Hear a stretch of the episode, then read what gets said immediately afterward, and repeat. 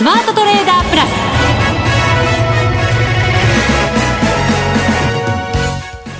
リスナーの皆さんこんにちは。内田まさです。ここからの時間はザ・スマートトレーダープラスをお送りしていきます。この方にご登場いただきましょう。国際テクニカルアナリスト福永博之さんです。こんにちは。よろしくお願いします。よろしくお願いします、はいさてさて今日は日経平均株価小幅安、はい、木曜日なかなか上がりませんね。木曜日これで78連敗、ね今年入ってからね一回も上がってないですよね。そうなんですよ。こんなことってあるんだと思って。いや逆にあの水曜日の連勝記録がね、ええ、あの先週今週とあの、2週連続でこう、まあ、マイナスっていうか、あの、下落して終わったっていうパターンになってますけどね。あとね、火曜日も弱かったんですけど、はい、このところようやく火曜日は上がるようになったので、あそうですね。2週連続でね。そう、安は脱出したのかなと思いますけど、はい、一旦は。そうですね。ですから、まあ、今のところ、やっぱりちょっと調子が悪いの、悪いというか、まあ、ほぼなんかね、週で見ると、えー、あの、木曜日が、えー、その分全部こう割り送ってるような ねねなそんな感じになってますよね。ねどんな特徴からこんな動きになってしまうのかね、分かりませんけど、ね、まあ、今日も一応ねプラスになる場面がねあの午前の引け前だとか、はい、あと午後に入ってからもあったんですけども。ようやくいけるかなって思いましたけど、ね本当にね、うん、朝方、まあ、安く始まってその後こう盛り返してからの動きでしたからね。はい、えー、そして為替の方もドル円を見てると本当に膠着感が強くて、うん、どっちの方向に行くんだろうと。今ね、ね、皆さんこう動きをこれから動き出すのを待ってるっていう方も多いかもしれませんけど。そうですね。まあ基本的にはその、まあ、株の方の連動性がちょっとなんか薄れてきているのかどうか分かりませんが、はい、まあ、これまでは株式が動くとっていう話を為替の方されてましたけど 株動いても為替動かないですよね。ね本当そうですよね。ですからねちょっとこれ見てるとまああの為替は為替でちょっと独自のやっぱりあの材料で動いてるっていうところだとは思うんですけども、はい、ただあの少し、えー、もうちょっとすると動きがねどっちか方向感出てくる可能性があるので、うん、まあ、そのあたりちょっと後でちょっとお話したいと思いますね、はい、はい、じっくりお願いいたします、はい、さてこの番組ですがもっと個人投資家に近い番組を目指して投資家の皆さんにご登場いただき投資手法や相和の見通しについてお話を伺っているんですが今回はですね兼業トレーダーのランケンさんにご登場いただく予定となっています、はい、ランケンさんっていうとトレーダーの方々はもういろんなところで名前を見たことがあるよっていう有名な方なんですよね、はい、そうですね。はい、はい、えー、お楽しみにお待ちいただきたいと思いますね。じっくりお話聞けると思います。はい。それでは番組進めていきましょう。この番組を盛り上げていただくのはリスナーの皆様です。プラスになるトレーダーになるために必要なテクニック心構えなどを今日も身につけましょう。最後まで番組にお付き合いくださいこの番組はマネックス証券の提供でお送りします。スマートトレーダー計画、よーい、ドンさて、このコーナーでは、マーケットについて福永さんに解説していただきましょう。冒頭でも、ドル円あんまり動きがなくって、はい。さあ、株もどうなのよというところなんですが。そうですね。はい。あのー、まあ、あ為替の方でまず言いますとですね、えー、皆さんがこうどういったこうチャートを見てるかによるかとも思うんですけども、はい、一応、移動平均線なんかで見てみますとですね、あの、25日移動平均線が上から下にこうずっと下がってくるような形になってまして、うん、はい。まあ、それに、あの、頭を抑えられているような、まあ、そんな状況かなというふうには思いますね。なかなかこう、上に抜けられないっていう感じですよね。はい、そうですね。で、この状況が続くとですね、うん、今後どういったことが予測されるか。はい。これが、まあ、重要だと思うんですが、うん、まあ、あのーこのまま仮にですね、25日移動平均線の上あたりで、例えば今日のレートで言うと、102円の30銭前後ですかね。はい、あるいは30銭の前半というところで推移した場合に、えー、25日移動平均線というのはこれ横ばいに変わってくるんですよね。はい。はい。で、一方でですね、あの、今上向いている75日移動平均線。うんこれが今度は逆にこう横ばいに変わってくるんですよね。うん、はい。ですから、あ今、こう横ばいの状態になっているっていうところはですね、これは25日移動平均線から見れば、あの、横ばいに変わるっていうところになりますので、評価できるんですけども、はい、あの、まあ、ロングでポジションを持ってる人にとってはですね、で、逆にショートでポジションを持ってる人にとっては、これはもう、あの、少し警戒をしないといけないという流れなんですけども、うん、まあ、一方でですね、これ長期の75日移動平均線を見ると、上向いているものがこれ横ばいに変わってくるってことになるとですね、うん、25日線上回って、えー、まあ、上の方に価格が上昇したとしましても、103円台超えられなければ、うんこれあの、75日移動平均線に上値を抑えられてしまうっていうことになりかねないんですよね。ですから、あのまあ、今、えー、皆さんがどれだけ何本の移動平均線を表示しているか。はい、前回あの、花子さんがゲストでね、あの、お越しいただいた時に、あの、移動平均線だとか、MT4 で、ご覧になってる話をね、してましたよね。はい。ですから、まあできれば、あの MT4 とかっていうのはたくさん移動平均線をね、表示することができるって言ってましたけども、あの、まあ2本以上、最低でもまあ3本は表示していただいて、うん、で、えー、短期、中期、長期というトレンドをね、しっかりこう見てですね、はい。で、あの、方向感探っていただきたいんですが、ええ、あの、短期、中期、長期で、それぞれこう、今お話している移動平均線の向きが変わった場合、はい。何が重要かというと、どの線が一番重要かというとですね、ええ、これやっぱ長期の移動平均線なんですね。そうすると、今お話しいただいた中では75日ということになりますね。はい、ね。ですから、あの、25日線が下向いていてもですね、あるいは抑えられていても、75日線上向きなので、あの、価格的にはこう売り込む動きっていうのは限定的なんですけども、うん、これ逆に、あの、25日線が横ばいに変わったとしても、うん、長期の移動平均線が下向きに変わると、これひょっとすると、売る動きが加速してくるかもしれませんので、はい、まあ、このあたりが、あの、ちょっと要注目、ということになるんではないかなと思いますね。うん、ですから、あの、移動平均線の方向がバラバラなので、あの、結論を言いますと、あの、やはり皆さん方向を取りづらくて、はい、で、えー、価格自体はもみ合いになっているというところじゃないかなと思いますね。なるほど。ただ75日長い方は、はい、えー、上向きから横ばいに変わってくるので、はい、さらにちょっとこう上値は、抑えられる可能性もあるということは頭に入れておかなきゃいけませんね。ですねですから、まあ、近いうちにやっぱり103円台には乗せたいところですよね。はい。えそして、ドル円と同じような動きをしていた日経平均ですよね。はい。これもこのところちょっと動きの幅が小さくなっていて、ええ、方向感なかなか難しいところではあるんですけど、25日は、下向き、はい、?25 日はそうですね、下向きですね。はい。5日は上向き。上向き。で、75日も上向き。上向き。はい。はい。ということで、これも、あの、各線の向きを見てみると、あのまあ、それぞれの、こう、3つの方向が、現れているっていう感じでしょうかね。そうですね。これもバラバラ感で難しいですよね。はい、これもやっぱり長いのを見といた方がいい。そうです。長い方を見ておいた方がいいと思いますね。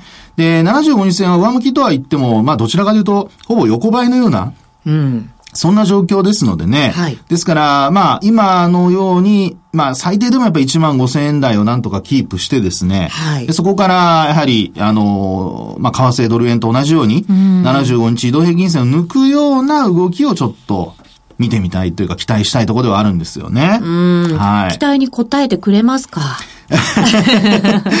まあね、期待に応えてほしいところなんですけど、あの、まあ外部環境で言うとちょっと材料不足ですよね。ねはい。次のなんか、こう、動き出すきっかけって何なんだろうって思ったら、やっぱり3月の中旬ぐらいまであんまりこう材料が見当たらないのかしらと思ったりして。うん、そうですね。あの、株式市場で言うと、為替との大きな違いっていうのは、この決算発表があるところですよね。はい。ですから、まあ、経済指標などは株も為替も同じようにですね、あの、発表を受けて動くわけですけども、うん、株式市場で一番その大きなポイントっていうのは、その決算発表で、業績が上向くかどうかっていうところが、まあ、方向性をこう決める部分がありますよね。はい。で、今回の決算発表で見ると、まあ、ほぼ予想通りで終わってるという着地状態になってますんでね。はい。ですから、まあ、そう考えると、あの、まあ、あ織り込んでしまったというような、まあ、そういう発想につながってですね、うん、まあ、結果的には、今の内田さんのやったように、次何を待てばいいのかなっていうね、うん、まあ、そんな状況に今なってきているっていうところだと思いますね。ねえ。ー、日銀が何かしてくれるのを待つ？ねそれもあるんでしょうけど、ただまあね、あの、日銀は姿勢は見せているものの、えー、まあ、それが、あの、実際に本当に緩和につながるかどうかっていうのは、これまたちょっと別の話なので、えー、そのあたりはやはり、あの、まあ、日銀だけに期待するんではなくて、やっぱりどうしてもやっぱ政府の方から出てくる3本目の矢、成長戦略。まあ、これについてなんかね、新しい話を期待したいところではありますけどね。本当そうですね。はい。なんかちょっと息が詰まった感じになりましたが。はい。えー、以上、スマートトレーダー計画、用意ドンでした。世界で最もメジャーな FX 取引ツール MT4。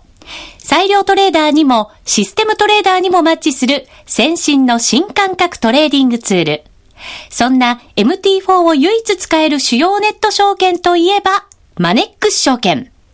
マネックス証券のマネックス MT4 なら、充実の28通貨ペアと魅力的なスプレッドを提供。さらに、取引、利用手数料などすべて無料。お客様のかかるコストはスプレッドのみ。また、取引機能拡張ツール MT4i の搭載が可能で、裁量トレーダーにも最適。まずは MT4 の使い勝手を堪能してみてください。今すぐマネックス MT4 で検索。当社の口座開設、維持費は無料です。口座開設に際しては審査があります。FX は予託した証拠金額より多額の取引を行うことができるレバレッジ取引であり、取引対象である通貨の価格や金利の変動により、予託した証拠金額を上回る損失が生じる恐れがあります。お取引の前には必ず、契約締結前交付書面の内容を十分お読みになり、リスク、手数料などをご確認ください。マネックス証券株式会社金融商品取引業者、関東財務局長、金賞第165号。ザ・スマートトレーダープラス。今週のハイライト。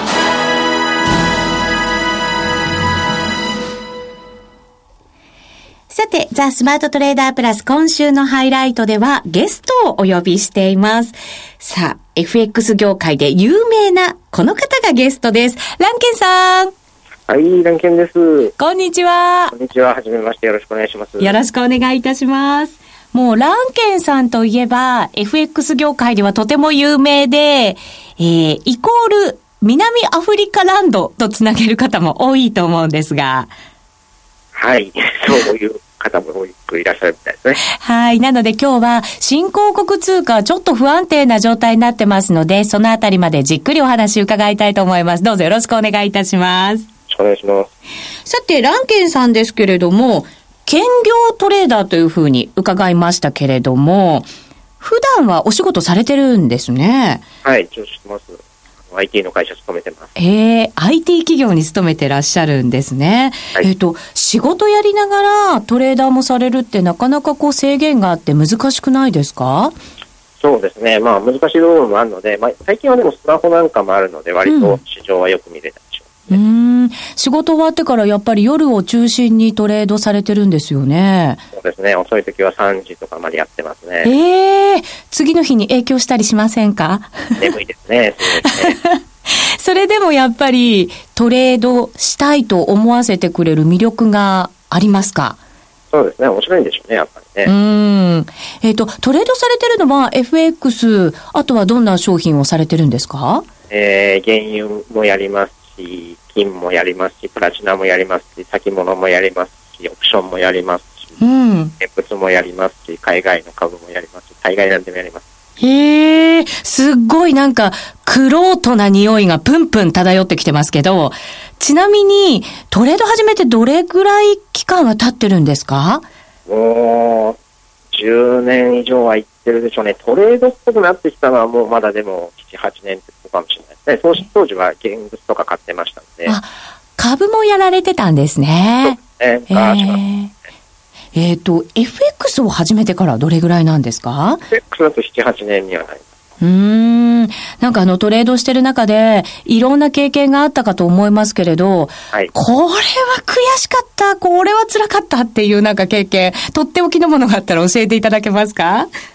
一番冷や汗かいたのは3.11の地震の時で。地震の時ですね。はい。あの、まあ、オプションのプットっていうのを売ると、本当死ぬんですけども、ええ、そこまではまあ、たまたまポジション持ってなかったので、本当に持ちかけてたぐらいのタイミングだったので、うん、すごい危なかったですね。ちょうど場が引けた後ぐらいで、あのー、あれだ、地震が起きたんですね。で、はい、SQ だったので、まあ、正確に言うと持ってたんですよね。SQ が終わって、まあ、プットのポジションなくなって、地震だったので、うん、九死に一生を得たみたいな。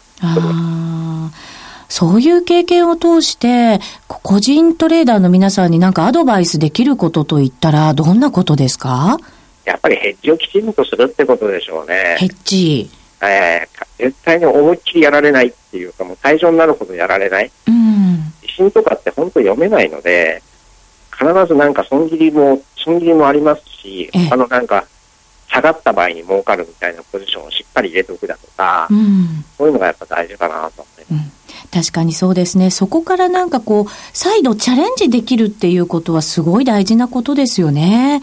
ね。うん。えっ、ー、と、たくさんのなんかこう、幅広い金融商品投資されてるというふうに伺いましたが、その中でも一番こう、これが中心かなっていう商品は何でしょうか？今はオプションですね。あの、や、いつも違うんですけども、うん、の時とかはスペイン株価指数みたいなのやってましたし、うん、今はオプションが多いですかね。オプションっていうと、私からするとちょっと難しい金融商品のようなイメージがあるんですけれど、いかがですか？そうですね。そんなに簡単ではないとへ簡単ではないですけど、楽に儲かるっちゃ楽に儲かるので、うん、それが怖いところですね。へえ、勉強すれば、ある程度上手にできるようになるんでしょうか？そうだと思いますよ。勉強すればできると思いますけど、勉強せずに安易にやると、あの、本当に挟んじゃ済まないぐらいやられます。はあ、そうかそうか。そういう意味ではやっぱり、より一段とこうリスクマネジメントをしっかりしてやらなきゃいけない金融商品の一つでもあるわけですね。はい、間違いないはい。さて、ランケンさんっていうと、南アフリカランドってイメージを持たれてる方が非常に多いと思うんですが、はい、あの、ホームページなんかでも情報発信してたりしますよね。はい。なぜ南アフリカランドなんですか？やっぱり新興国の動向って気になりますし、その情報があんまり入ってこないっていうのがあるので、ええ、まあ、あの、まあ、たまたま英語がちょっとできるもので、その辺を中心に見てて、やっぱり利益もでかいっちゃでかいので、うん、しっかりたいなっていう。はい。そういう、こう、今の現状から南アフリカのお話もちょっと教えていただきたいんですけれど、えっ、ー、と、1月の末でしたか、はい、金利を引き上げてきましたよね。そうですね。やっぱりインフレって結構きつくなってるんでしょうか？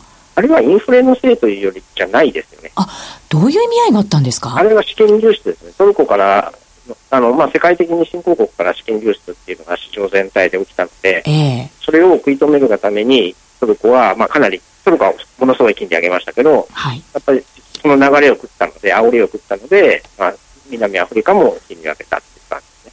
そうすると、アメリカ初ですね。アメリカ初ですね、完全にちょっと。うん新興国の状況ってやっぱりそのアメリカのテーパリングが始まってから厳しい状況にあるんですか、はいえっと、何をもって厳しいかっていう話ですけど、ファンダメンタル的には大して変わってないっちゃ変わってないんです。はあ、変わってない変わってないっちゃ変わってないです。うん。がゆえに、あの、今回のは完全に外部環境要因。うん。いうところですね。うん。あの、アジアの通貨危機なんかと並べて考える方も多いようですけど。全然おかしい。違います？全然違います。あれ、あれは、そもそも、あれですよね、固定相場制の話ですからね。はい。今回の、別に南アフリカは固定相場制じゃなくて変動相場制なので、ええ、全く比較になるんですよね。的にその通貨を上げてるっていうところだとやられる可能性は高いんですけど、南アフリカすごい動いてるので、うん、そういうのはないで南アフリカに関してだけ言えば。うんそうすると、そんなにじゃあ、こう、続けて利上げをしなきゃいけない状況というふうにも考えなくていいんでしょうか？そうですね。まあ、一応年内あと1回かなっていうぐらいですよね。今、今今では。うん。場合によってはまた利上げしなきゃいけない状況が外部環境のせいで起こる可能性はあります。うん。あとはアメリカ次第ということになるのかもしれませんね。あとあの、南アフリカっていうと、金というイメージも強いんですけれども、鉱山の労働組合のストなんかがかなり影響したりもしますよね。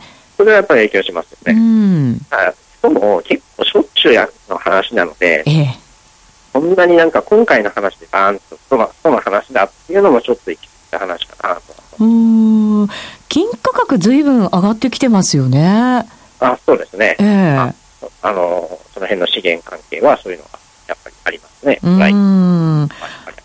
ただなんかこう南アフリカっていうとやっぱり経常赤字が拡大している国というふうにも、はいはい、あの、感じてるんですけれど、このあたりの状況いかがなんでしょうか？まあそうですね。あの、新興国で経常赤字のない国なんかほとんどないんじゃないですかね。まあ中国は別にしろ、やっぱりそういう部分はありますね。いかにそこを抑えれるかっていうのは南アフリカ選手すごい。でも投資をしていくとなると、やっぱりリスクは常にこうあるんだということは頭に入れておかなきゃいけませんね。そうですね。そこは必ず置いといてほしいですね。はい。ランドの行方ってどんなふうに考えていらっしゃいますか？まあ、あんま強気にはちょっと見難いものありますね。あの、目先はそんなに弱くないかもしれないですけど、うん。まあ、強い感じはしない。ああ、そうなんですね。はい、ちょっとこう、商いもあまり多い方の通貨とは言い難いので、あの、価格が飛んでしまうんじゃないかっていう恐れもあったりする通貨ですよね。はい、ねこの辺のこう、注意点なんかはありますか？うん、まあ、あんまりレバレッジかけないことですね。レバレッジかけないこと。はい。うんそんなにやっぱりみ皆さんかなり金利が高いもんで、5%をレバレッジ倍にすれば10%じゃないですか。はい。考えちゃダメですね。はあ。もうこれはあんまりレバレッジかけないで、ポジション小さくするとか、うんはい、そういうふうにして注意は、あの、極力もう本当にしながらやらないといけないという。はい。はい。えー、その他やっぱりあのドル円であるとかユーロ円であるとか、はい、あの皆さん方向性今なかなか難しく思ってるんじゃないかと思うんですが、はい、ランケンさんドル円に関してはいかがですか？方向性は。ドル円今あんまないですね。若干上に上っていうか円安にか若干だけ傾いてるかなぐらいだし、えー、株もそんなになんていうんですかね、出来高がすごいあるわけでもなく、じゃゆるゆると上昇してる感じなんで、うん、まあそんな感じがもうちょい続くかなって感じですよね。えー、何かこう動き出すきっかけって次何かないですか？うん、難しいですね。日銀のバズーカでも出れば話なんですけどね。うん。バズーカはあれですか？やっぱり消費税上げてからしばらく経ってからなんでしょうかね。そうですね。はい。さて、えー、残念ながらそろそろお時間になってしまいましたが、ランケンさん、はい、えっ、ー、と、経済英語スクールを運営されてるというふうに伺いましたが。はい。あの、一応経済英語スクールの方やってまして、ええ、まあ、各種の土曜日でしかやってないんですけど、はい、まあ、いろんなクラス用意してますので、うん、ぜひ皆さんお越しいただければな、なんてへえ、それをじゃあ学べば、海外からの情報も、その英語で見つけることができますから、情報がさらに広がりますよね。はいはいはい。あの、そのためにやってるようなものなので。へえ。これはじゃあ、ランケンさんのお名前で検索すれば、はい、ホームページで拝見できますか？はい。あの、Google で入れていただければ、ランケンって言っていただければ、まあ、上の方に僕のブログか、その英語スクールのブログか、ブログじゃない、サイトかどっちかが出てきます。はい、わかりました。はい、ランケンさん、今日はありがとうございました。はい、ありがとうございました。